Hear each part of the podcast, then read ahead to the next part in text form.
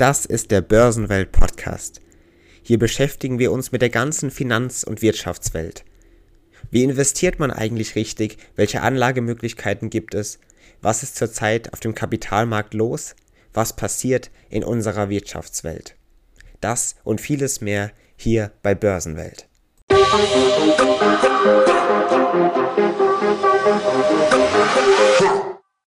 Und somit herzlich willkommen, liebe Zuhörerinnen und Zuhörer, zu einer weiteren Folge von Börsenwelt. Willkommen zu einem weiteren spannenden Thema. Heute geht es um ein sehr aktuelles Thema, eigentlich für fast jeder Folge in diesem Podcast, denn alle Finanzthemen, die es irgendwie gibt, die wir hier in dem Podcast erklären und die es überhaupt gibt, die wir auch noch nicht erklärt haben, sind immer irgendwie aktuell. Dass dieses Thema ist gerade aktuell, weil es hierbei um eine sehr junge Anlageklasse noch geht. Wie Sie im Titel schon oder auf dem Thumbnail gesehen haben, es geht heute um sogenannte P2P-Kredite.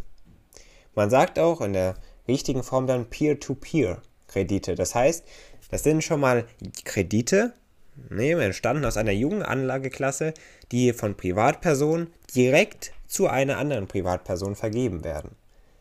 Und mit diesem Thema beschäftigen wir uns eben in der heutigen Folge, denn diese P2P-Kredite können sehr interessant sein, können auch mit einer hohen Rendite verbunden sein, aber Sie wissen es schon, mit einer hohen Rendite muss, nicht zwingend muss, aber kann auf jeden Fall ein hohes Risiko auch mit einhergehen.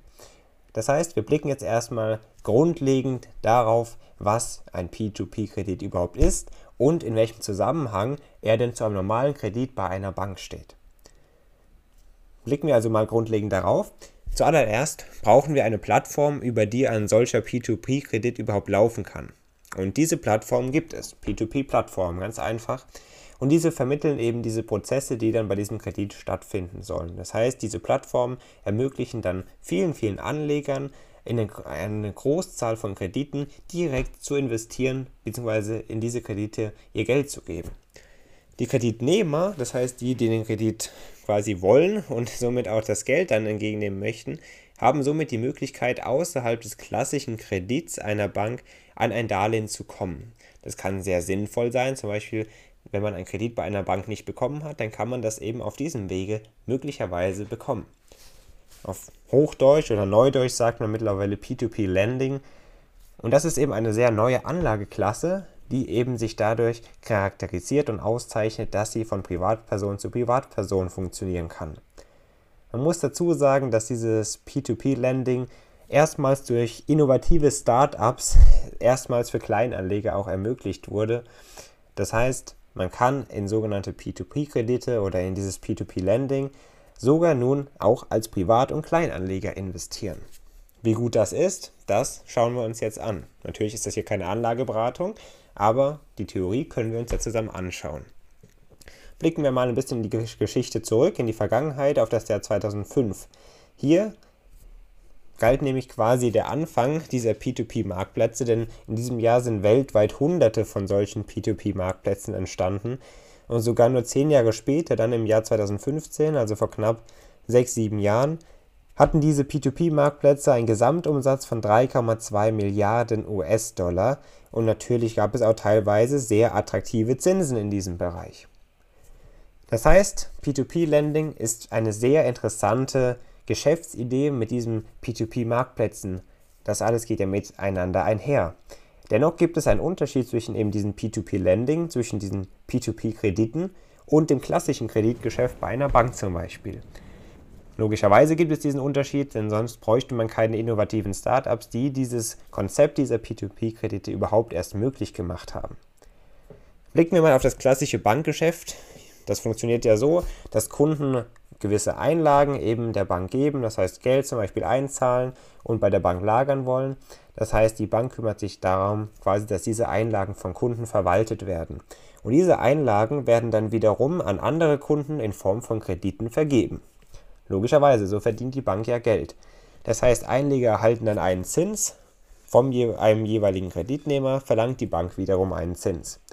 Das heißt, die Differenz zwischen den beiden Zinssätzen dann ist der sogenannte Zinsüberschuss und wie gesagt, verdient eine Bank letztendlich so unter anderem Geld. Das heißt, hier gibt es auch keine direkte Verbindung zwischen den Einlegern, die dir das Geld der Bank geben, und den Kreditnehmern, die, die das Geld von der Bank wollen. Bei einem P2P-Kredit ist das anders. Hierbei geht es nämlich um einen Kredit von einer Privatperson direkt zu einer anderen. Es gibt zwar diese P2P-Marktplätze, aber wie gesagt, stellen die nur die Möglichkeit dar, diesen Prozess überhaupt durchzuführen und somit treten eben Kreditnehmer und Einleger direkt zusammen. Das heißt, auf diesen Marktplätzen können Kreditsuchende sogenannte Kreditanfragen stellen, die dann allen Anlegern auf dem Marktplatz öffentlich zugänglich sind. Das heißt, diese Anleger können dann in diese Kredite investieren, wenn man das so sagen möchte, ihr Geld dort reinfließen lassen und logischerweise fließen den Investoren dann die Zinszahlung der Kredite wiederum zu. Die möchten natürlich auch etwas davon haben. Das heißt, dass es auch Kredite gibt, für die sich eigentlich kein Investor auf diesem Marktplatz zum Beispiel interessiert. Das heißt, diese Kredite kommen auch logischerweise dann nicht zustande.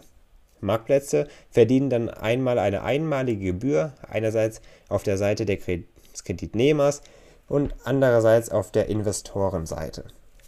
Das, dieses P2P-Lending hat dabei verschiedene Vorteile.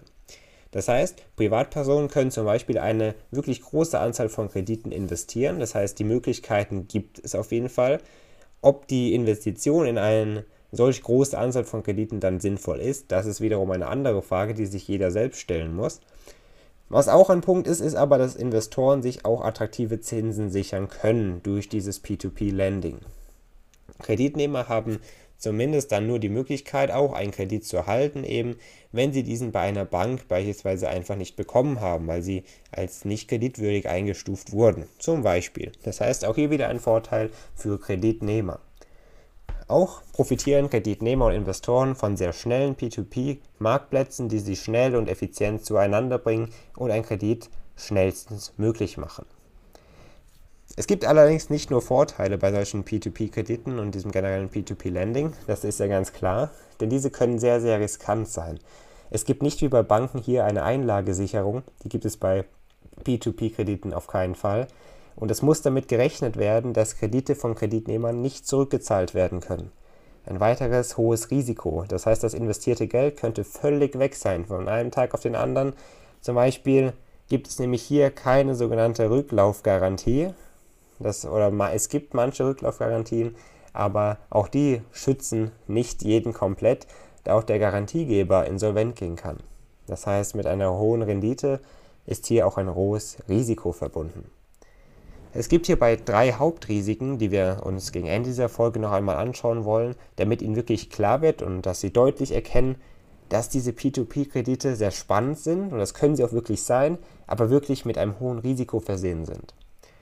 Zuallererst kommt das sogenannte Ausfallsrisiko, das haben wir eben schon kurz erläutert. Ne, ein Kreditnehmer kann oder will nicht mehr zahlen und hierbei treten natürlich die ersten Probleme auf. Ein sogenanntes Ausfallrisiko. Dieses Risiko lässt sich natürlich mit einer guten Diversifikation verringern. Das ist natürlich immer so. Das heißt, eine breite Streuung der Investitionen, zum Beispiel mehrere Kredite in dem Fall. Bei Aktien wäre es zum Beispiel eine Streuung in der Investition in mehrere Aktientitel. Daraus wird ein Fonds oder ein ETF dann entstehen wahrscheinlich. Das kann man sich natürlich dann selbst auch überlegen. Anderes Thema aber, wir bleiben bei unseren Krediten. Das heißt, auch hier kann man diversifizieren. Hierbei aber vorsichtig sein, liebe Zuhörer und Zuhörer, denn ein Investor nähert sich mit steigender Anzahl an Krediten, in die er investiert, der durchschnittlichen Ausfallrate. Das zeigt uns die Theorie der großen Zahlen und das ist ganz logisch.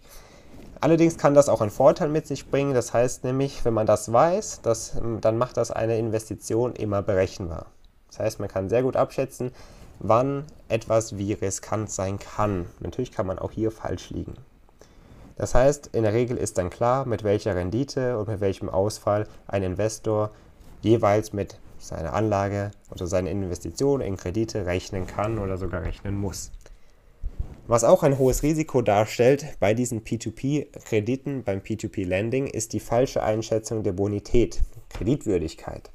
Das heißt, diese P2P-Marktplätze sind ja noch sehr jung, das haben wir bereits erwähnt.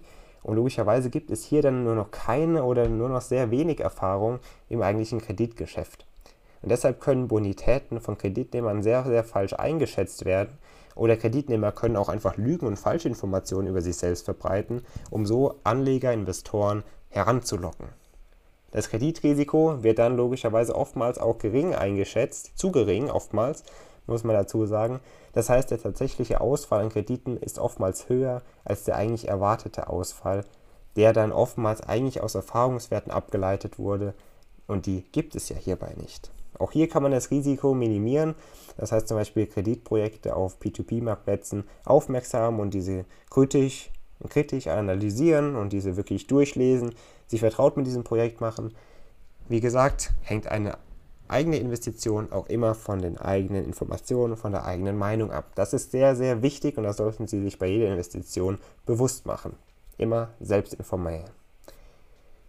Dann gibt es noch ein drittes Risiko. Zum Ende der Folge schauen wir noch darauf. Es geht nämlich um die Insolvenz des P2P-Marktplatzes. Darüber kann man gar nicht viel sagen, denn bisher ist noch keine wirkliche Insolvenz eines P2P-Marktplatzes aufgetreten.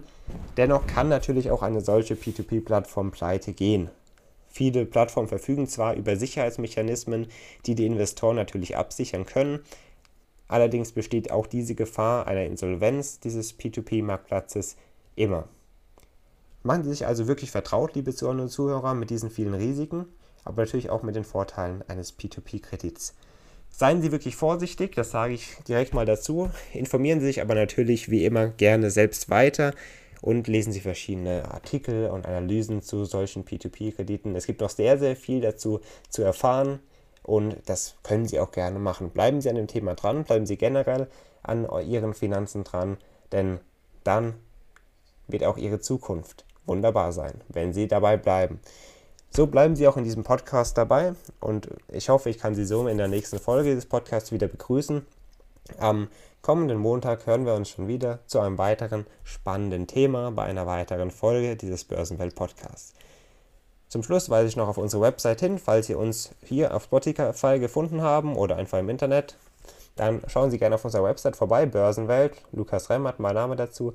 Dann finden Sie die Website direkt, klicken Sie sich gerne durch, finden Sie nochmal alle Inhalte hier aus dem Podcast in schriftlicher Form und noch weitere Extras.